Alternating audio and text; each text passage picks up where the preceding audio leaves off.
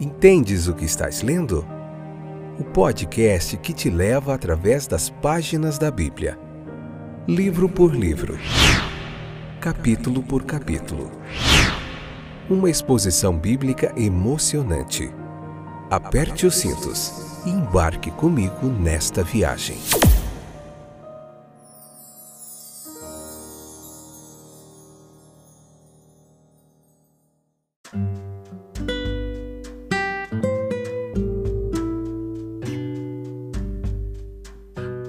Olá, meus queridos companheiros de viagem através das páginas da Bíblia. Estou de volta para mais um episódio, mais um capítulo, Levítico capítulo 14, parte 1, episódio número 401, quinta temporada, vendo Levítico capítulo por capítulo, em vários episódios aí. E é isso, mais de 400 episódios aí disponíveis para vocês na Deezer, na Amazon Music, na Apple Podcasts, Google Podcasts, no Spotify e milhares de distribuidores aí para vocês. Muito conteúdo, horas e mais horas de conteúdo bíblico de muita qualidade, muita teologia bíblica gratuita aí, é um clique do seu celular. Então, aproveita bastante aí, tem muita coisa boa.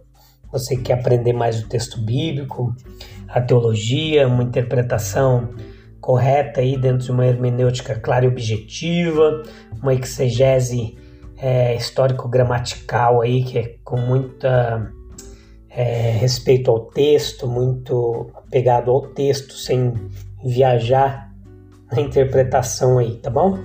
Então vamos lá entender cada parte. Hoje a gente vai falar muito sobre a purificação do pecado, ilustrada na purificação do leproso, tá bom? A gente vai ver esse capítulo 14, acho que em três ou quatro episódios, aí acho que é quatro episódios. Depois eu vejo, não tenho certeza.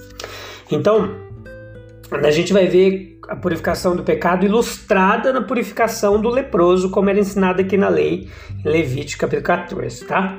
O, o, leproso, nós estamos aqui no capítulo 14, você pode ver os outros capítulos aí para trás, tem bastante episódio, tem muita coisa legal. Você pode começar com a introdução do livro de Levítico, que viu cada capítulo tem três, quatro episódios, uns menos, mas a maioria fica nessa média aí, muito conteúdo.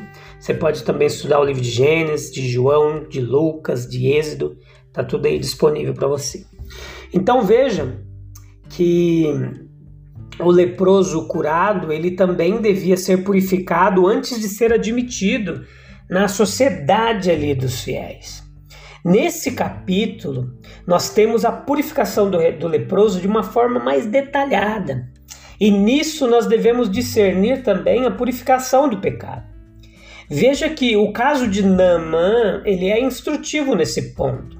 E Naamã, aquele general lá, ele, ele foi curado pelo poder divino, mas ele não foi cerimonialmente purificado ou recebido na comunhão ali, naquela comunidade de Deus. No caso dele, os dois elementos de cura e limpeza foram separados mesmo porque ele vinha de outro país que não tinha, era um comandante sírio, né?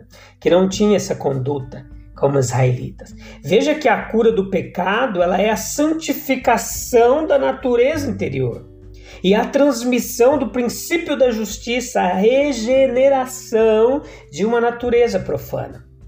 Isso é bem distinto da purificação que procede do sangue de Jesus Cristo. Nesse último caso, há uma justificação pela fé no sangue de Jesus, de modo que nós somos aceitos e também perdoados com base em seus méritos e não nos nossos.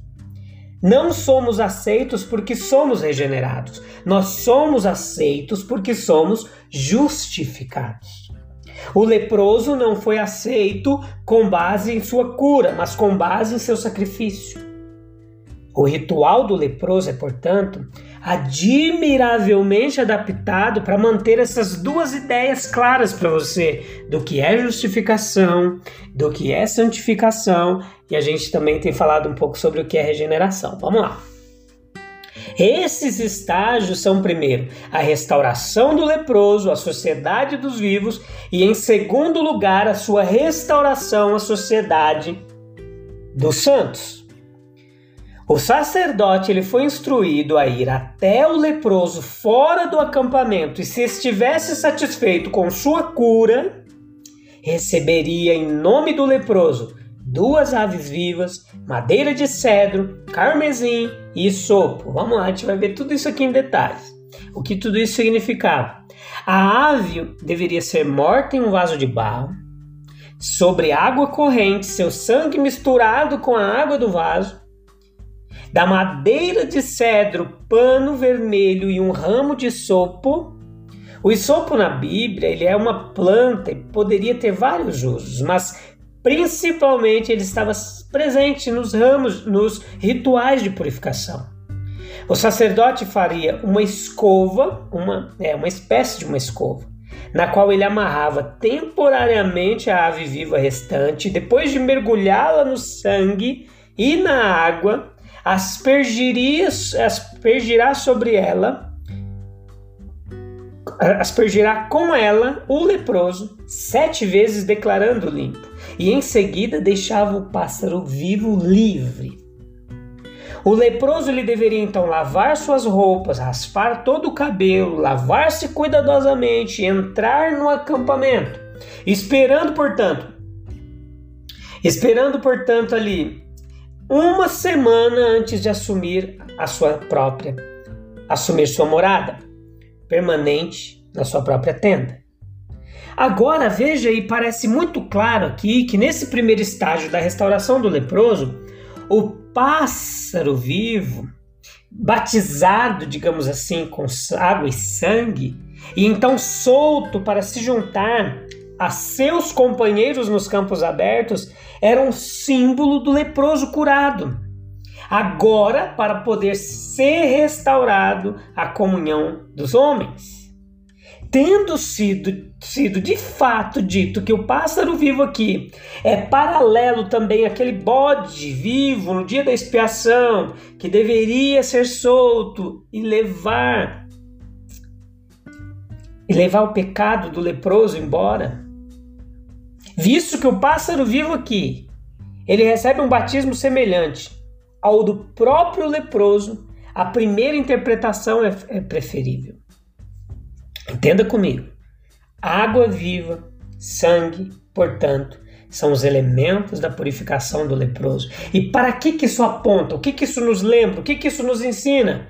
São símbolos do Espírito e do sangue de Jesus Cristo. O ramo de sopo era o meio pelo qual estes eram aplicados ao leproso e poderia representar apropriadamente, de forma simbólica e tipológica, a palavra de Deus.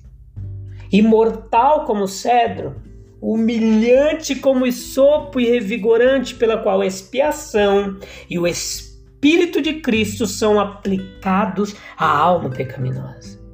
É assim pelo sangue de Jesus e pelo Espírito de Jesus que a alma morta pela lepra do pecado é restaurada à sociedade dos vivos.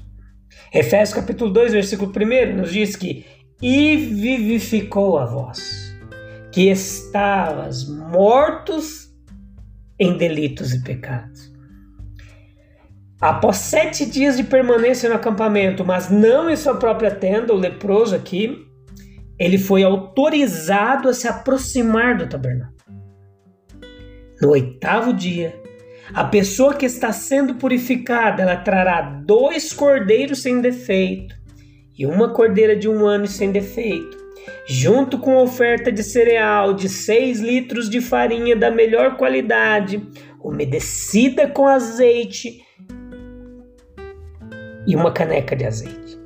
Estes deveriam ser usados como oferta pela culpa, oferta pelo pecado e holocausto. Veja que são vários sacrifícios distintos. Estes sugeriam, respectivamente, um sentimento de inutilidade ou deficiência, expiação e consagração pessoal. O sangue da oferta pela culpa ele deveria ser aplicado na orelha direita, no pé direito, o O na, na orelha direita, no polegar da mão direita e no dedão do pé direito. E o óleo da consagração, ele deveria ser adicionado a ele. Isso correspondia exatamente à consagração dos sacerdotes. Capítulo 8. É quando percebemos como prejudicamos o nosso Senhor que estamos preparados para viver não para nós mesmos, mas para aquele que morreu por nós, como uma forma de um sacrifício expiatório. Segundo Coríntios capítulo 5, versículo 14 e 15. Em caso de pobreza do leproso, ele é instruído a trazer um cordeiro.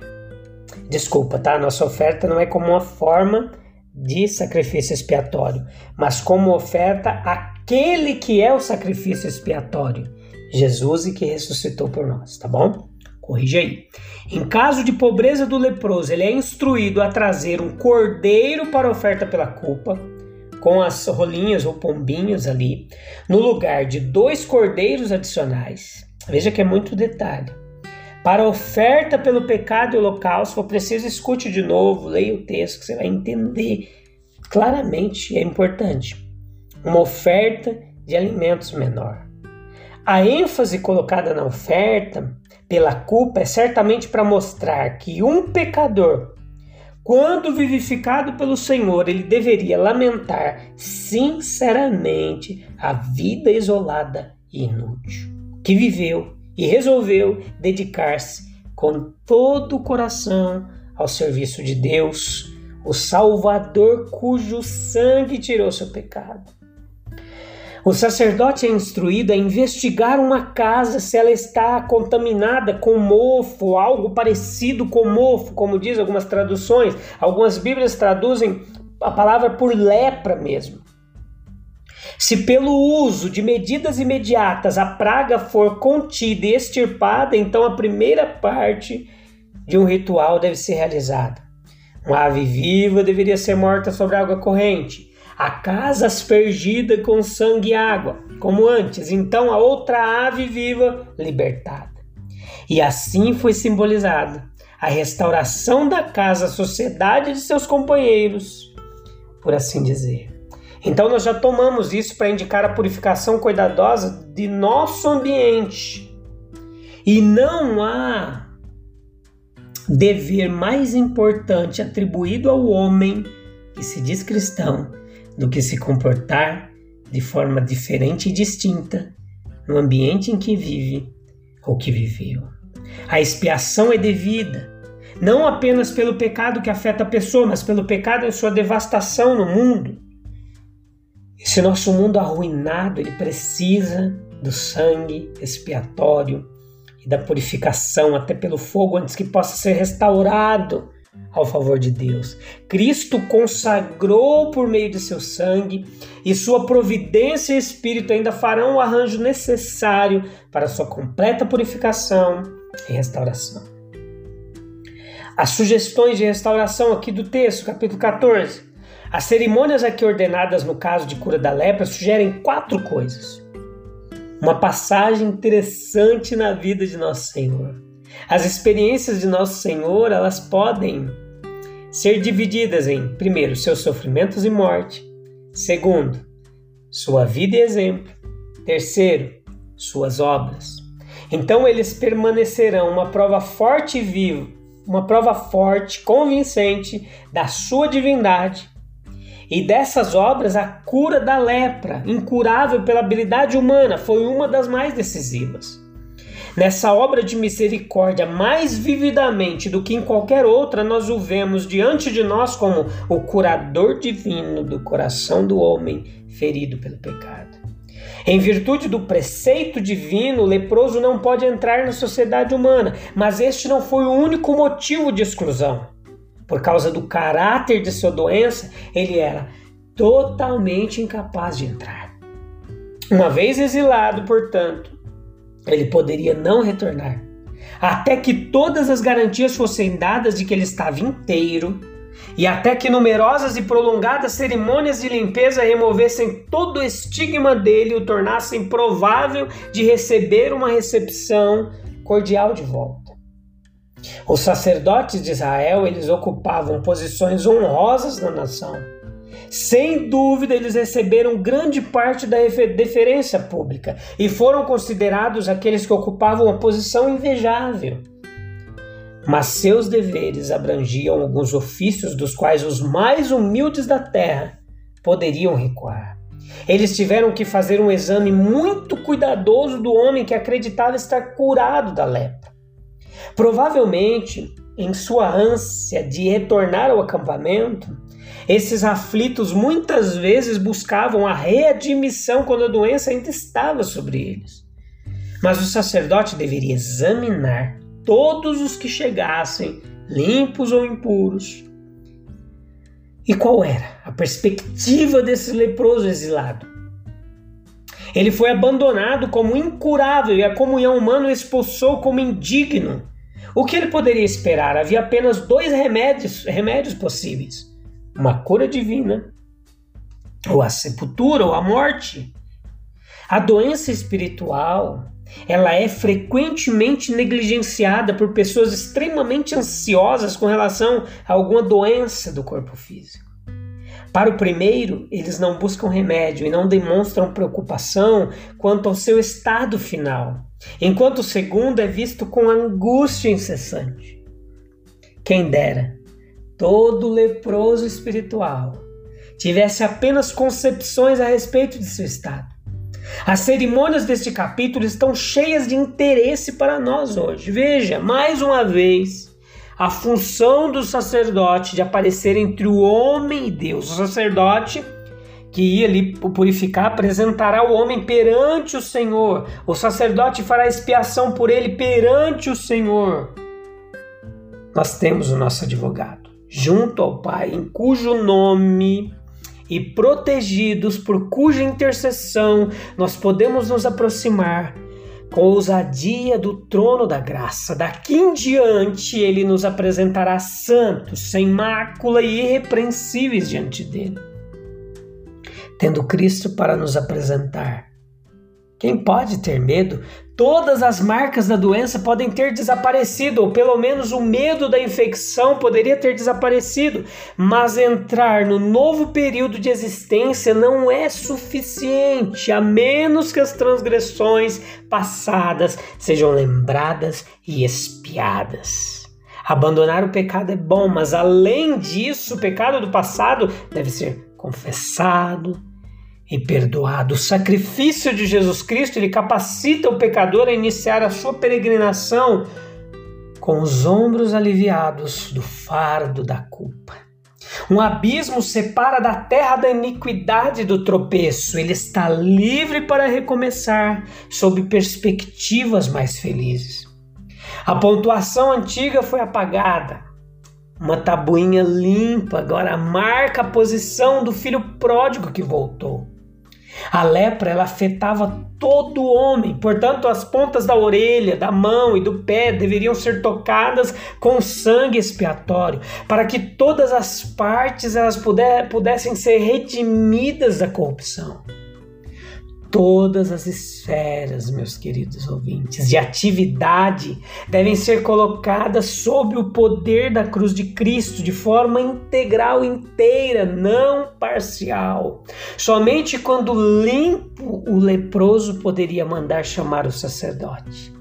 Vamos a Jesus Cristo com toda a nossa culpa. Ele olha para nós e nos declara limpos. Ele nos, no, ele nos toca e eis somos curados, pois há poder curador em seu olhar e seu toque.